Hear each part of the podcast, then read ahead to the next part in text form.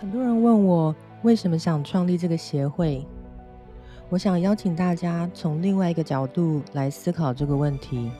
今天我们有将近一百人，来自宜兰、花莲、台中、台南、高雄、南投，几乎所有的县市都有人报名这个开幕，还有来自海外西雅图、芝加哥、旧金山、澳门、马来西亚、荷兰。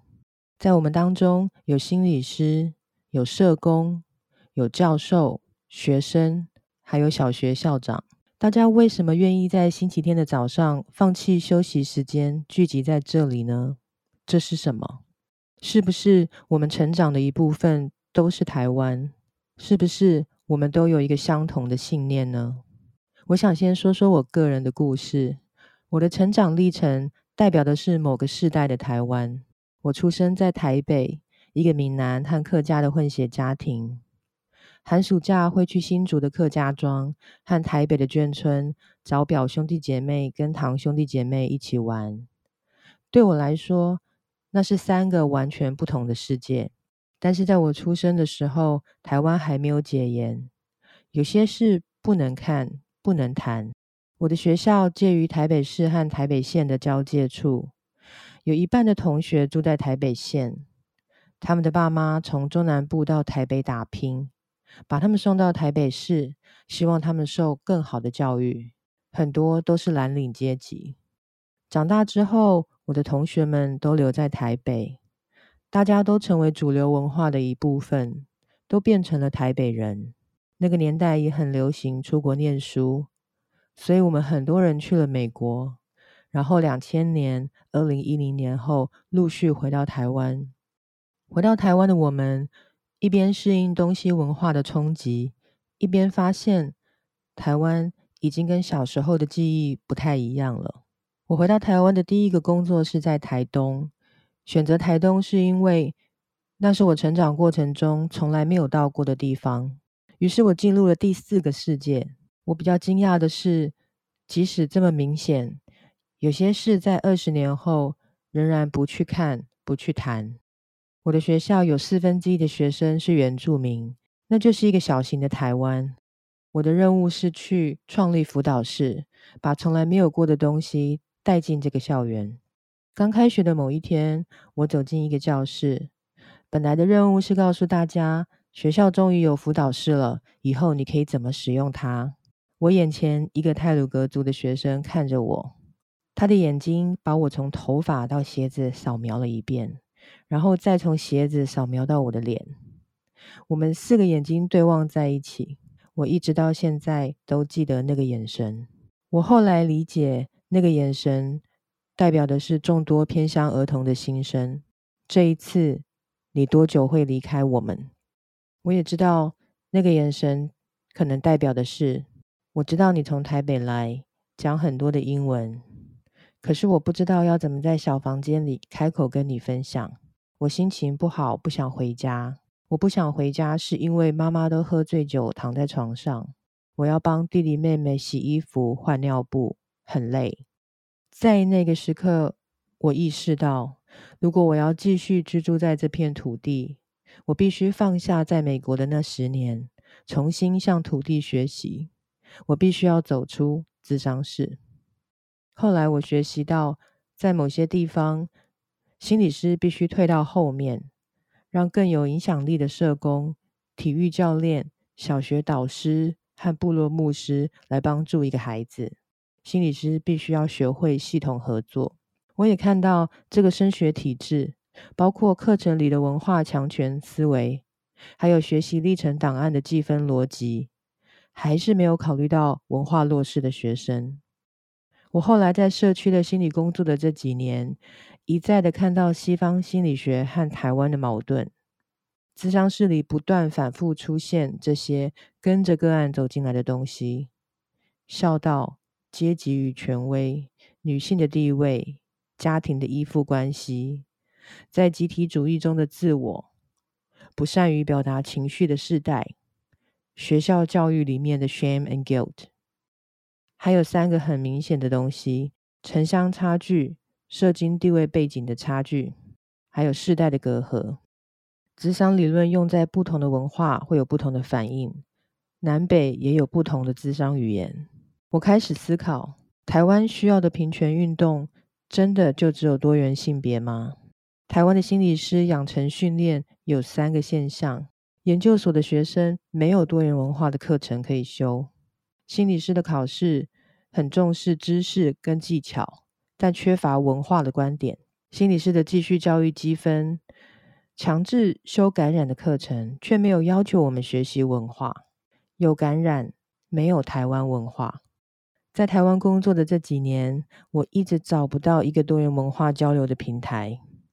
可是看到这个需求的时候，我在社区当行动心理师的工作，已经走到了一个完全自由自在的阶段。这也是我努力求学、工作二十年梦寐以求的生活。如果我发起了这个协会，我会失去未来好几年的自由自在，所以我犹豫不决。去年八月，我在台东的海边民宿遇到一位退休的女政治人物。她正在写回忆录，写到年轻当法官的时候，有人带她去监狱看未成年受刑人。他们跟他说：“你应该要去监狱看看这些未成年。我们不能只有监狱，没有辅导。”后来他回来之后，带头将少年事件处理法修法，把辅导带进少年监狱，一直到现在都还在实行。他跟我说。当你做的是对的事情，又是为别人而做的时候，自然就会有人出现来帮助你。一个七十几岁的长辈跟我说的话，让我决定，那就试试看吧。后来他说的是真的。很快的，我找到三十位来自九个县市的发起人，也得到十三位跨国干部无偿的投入。这十三个干部都是在土地上默默耕耘的人。他们有忙碌的正职，虽然知道有可能收割的人不是他们，却还是承担了。如果没有这些人，我们不会有今天的开幕。这个组织是用信念，不是用金钱堆砌起来的。我想跟大家分享一个小故事。我们的网站建立之后，没有买广告，在一开始的时候，Google 的关键字搜寻前面十页都搜寻不到。于是我们决定用土法炼钢的方式，一个一个转传，请大家上网站报名我们的活动，而不是点击表单。不可思议的是，五个礼拜之后，网站居然爬到第一页的第一个位置。这一个滑鼠一个滑鼠的点击很重要。多元文化必须是亲身体会的东西，跟自己有关才有意义。我希望我们的组织可以成为心理界的一股清流，为下一代的心理师做一个好的示范。头衔是为了做事，没有人来这里要权力和位阶。我希望协会的创立是为了传承，所以我们的成员都是二十岁到四十岁的年轻人。但未来我们需要更多的人加入，因为一个人走得快，众人行才走得远。今天我们也要在这里感谢。多元文化资商在台湾这本书的作者群，还有今天在这里的教授们，因为你们守住这个火苗二十年，所以我们不用从零开始。未来协会的目标是延续本土心理学的发展，要先知道自己是谁，才能跟别人交流。当然，我们也需要西方的经验和观点，所以未来的讲座会是国内国外穿插。不过，教育。才是长远之计。希望这个理念能够有人带入教室里面，请大家有点心理准备，这会是一个很多年的历程。未来我们很需要大家持续的帮忙，无论是参加讲座、参加种子讲师的培训、帮忙宣传、加入会员，都能帮我们走下去。如果各县市工会，可以帮助我们合办讲座。如果文化部跟社会处可以跟我们合作，那也会是很大的帮助。也许心理师的考试和课程不会改变，但是如果有心理师因为培养了多元文化的能力而帮助了更多的人，如果教室里面能有更多的觉察，那我们的存在就有意义。最后跟大家分享两个画面：当协会成立的消息发布出去之后，最让我惊讶的。是不是心理师的反应？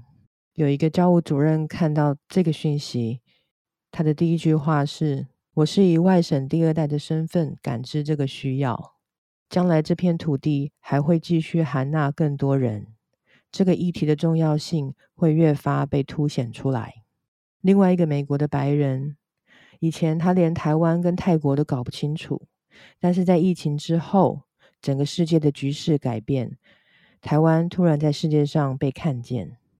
当他听到这个消息，他的反应是在镜头上停下来，靠近我，很认真的跟我说：“台湾在世界上有一个很重要的位置，这个民族和独特的文化，希望你们可以尽力的保守它。”我倒退，沉默了三秒，在那三秒钟的沉默，我感受到身为台湾人的幸福，还有身为台湾人的重要。